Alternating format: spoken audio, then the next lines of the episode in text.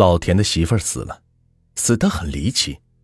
下午跟几个邻家女人坐在门口打毛衣，正闲聊着，突然就倒在地上了，还没到医院就死了，前后是不到二十分钟，死因是没有。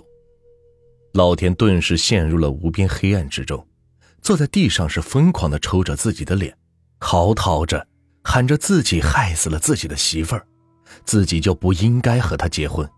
为什么不让自己死呢？村里人也是叹息着，这也不能怪老田，这么悬的事情，谁说的准呢？没想到却成真的了。老田这个人命很苦，算命的说他命太硬，说他这辈子注定是一个人，没老婆，没孩子，跟谁结婚就是害谁。老田不到十岁的时候就成了孤儿。自己也没个兄弟姐妹可以依靠，村里人是看他可怜，今天东家给他碗饭吃，明天西家给他一件旧衣服，就这么一直长到了十六岁。由于整天吃不饱，所以长得跟村里的电线杆有点像。很不幸的是，因为没有家人管，就和村里几个爱偷鸡摸狗的人是混在了一起。今天跑这里去偷只鸡，明天去那里偷条狗。最后发展到偷人家的牛，渐渐的，村里人也就疏远他，不怎么跟他来往了。直到他和那几个人去外村偷牛被抓，那个年代牛可是很重要的，拉车犁地都少不了。村里人把牛看得比什么都重，那个村里的人把他们打的是差点断了气。回来后就生了一场病，半年多都是不能下床。那几个人也是不管他了，村里人看不下去了，念在他爸生前给村里人经常帮忙，就又给他三天两头的送饭，所以他这才能活下来。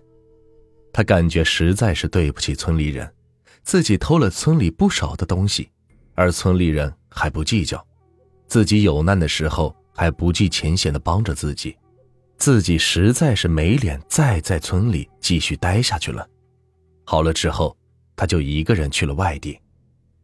他在外面扛过水泥，挖过煤，打过砖坯，替人看过坟场，是吃尽了苦头。十几年后，是孤身一个人回来了。这个时候的村里人已经不是当年的村里人了，不会再关心他、帮助他，只当他是一个要饭的。一个人孤零零的站在自家破败不堪的门前。心里是悲伤到了极点，想到自己这些年一个人在外面吃尽苦头、受尽累，到处被人欺负，本想回来能好些，谁想到了回来也没有自己立身的之地，到了这个地步，活着还有什么意义呢？老田就买了一些纸钱，去坟上给父母烧了，在坟头坐了一个晚上，本想就在坟头自杀，但是。又想在父母面前自杀，父母不知是有多难受，就决定跳河自杀。老田站在桥上，看着静静的河水，面对着死亡，似乎看到了自己的下辈子，似乎是看到了幸福，他有种解脱的感觉。自己来到这个世界上就是为了受苦，其实自己应该早早的结束这种无边的痛苦。老田他笑了。很自然，一条腿跨过栏杆，就要往下跳。哎，大哥！一个声音在耳边响起：“是在叫我吗？这世界上还有人叫我大哥？”他很意外，更惊喜。他赶紧缩回腿，扭头看去：“大哥，给我推下车子。”一个三十来岁的女人吃力的拉着架子车上桥。“呃，好，好。”他飞快的跑过去，自己拉上架子车，让女人在后面推。很快，架子车是拉过了桥。谢谢你啊，大哥，那喝口水。女人从架子车上拿出一瓶水递给他。呃，呃，呃，你喝，你喝，呃，我不渴。老田的脸有些红，有些激动，因为从来没有一个女人叫他大哥，更没有一个女人让他喝水。哎，还嫌弃？女人很泼辣。嗯，没有，没没，呃呃呃，那我喝吧。老田结结巴巴的喝了一口。大哥，这大早的，你站在桥上干啥？我看你一只脚都跨出去了，不会是想寻短呢？女人问道。哎，我在这个世界上就是个多余的。老田叹了口气。这话怎么能这么说呢？地都不生多余的草，更何况人呢？是有啥想不开的事儿，得是跟我说说。女人安慰着老田：“呃呃，啥都没有，我一个亲人都没了。”老田的眼睛有些红。大哥，那能跟我说说是怎么回事吗？说出来好受些。老田巴不得找个人诉苦呢，听这女人要他自己说说，这憋了一肚子的烦闷都倒了出来。女人静静的听完了老田的话，问道。大哥，那今后怎么打算呢？哎，我还能咋打算？打算寻死吗？你也刚看见了，要不是你叫我帮忙，我现在已经死了。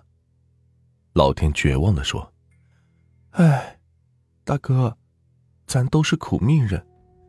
前年我男人病死了，留了个孩子，我这日子也挺难过的。”你看我也不硬撑着，你一个人总比我寡妇带个孩子过更容易吧？妹子，没想到咱都是苦命人。大哥听你的，不跳河了。大哥这就再去外边。去啥外边呢？我哥在楼板厂给人打楼板呢。你跟我哥去那儿吧，挣些钱，把房子一盖，再找个媳妇儿，比什么不好？比去外边受难些啊！女人继续劝着老田：“这行不？我我这身体……”老田有些担心：“有啥不行的？让我哥多照顾你一点。”啊，呃，那我去试试。老田似乎看到了希望。大哥，这就对了，人就没有过不去的坎。走，我带你去找我哥。女人高兴的说：“他哥这人倒是不错，很典型的农村汉子。”二话没说，就带着老田去了楼板厂。这老田干不动的活，就帮着老田干。老田很是感激。这活不多的时候，老田就去帮着女人干活，忙天收麦、掰玉米；闲的时候给地里拉粪上地，浑身上下是充满了干劲，似乎有着用不完的力气。慢慢的，两个人就有了感情。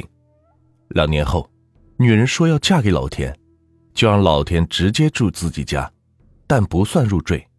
如果有孩子的话，就跟老田姓。老田那个高兴啊，感觉自己的幸福生活是终于来了，恨不得对全世界的人说自己有多幸福。但是又想到算命的说的话，说自己命硬，这辈子。注定是一个人孤苦伶仃，心里是不由得担心起来，就把这事儿给女人说了。女人说：“这也行呢，我还死过男人呢，那我是不是也不该在这嫁了呢？”听了这话，老田这才放下心来。就在看好结婚日子的第三天，女人早上起来做饭，刚把碗放到案板上，突然“砰”的一声，房顶。掉下来一个指头大小的土块，刚好是掉到碗里，居然把碗给砸碎了。女人就感觉到很不好，就把这事跟她几个关系不错的村里女人说了。这村里女人一听，都说这不是啥好事啊，你跟他别结婚，你就这样凑合着过吧。这碎碗不是什么好兆头，这是灶王爷在救你呢。但是他并没有听。而是说，他都快四十的人了，也没有过家，也没有什么亲人。我再跟他不结婚，他这辈子都不会再有亲人了。再说了，这碗烂了，也许没啥吧。在我们这里有种说法，如果在看好结婚日子三天内，如果一切都正常，没什么怪事发生的话，就可以结婚；要是发生了什么不正常的事，就不能结婚。比如这碗是莫名其妙的烂了，杯子突然碎了，人突然有啥事儿了。只有是不好的事情，再小也计较。当然了，现在计较的人很少了。如果有这种不好的征兆还结婚的话，要是过了三年，也就没什么事儿了，说明这两个人命好，能挺过去。老田终于和那个女人结婚了，终于是过上了朝思暮想的生活，家也有了，媳妇儿也有了，孩子虽然不是亲生的，但是至少有个人得叫自己爸爸，也不用再四处漂泊了。老田很珍惜这种生活，每天起早贪黑的为这个家努力着，一刻都没有停过。可惜，这种生活仅有三年，就在第三年发生了故事开头的事情，老田的媳妇儿死了，老田终究是没能逃过自己的宿命。老田买了最好的棺材，让王师傅给棺材砌了最好的漆，画了最好的棺材头子。老田本想一死了之。但是为了女人留下的孩子，他才没有死。只有这样，才能对得起女人给自己这几年的幸福。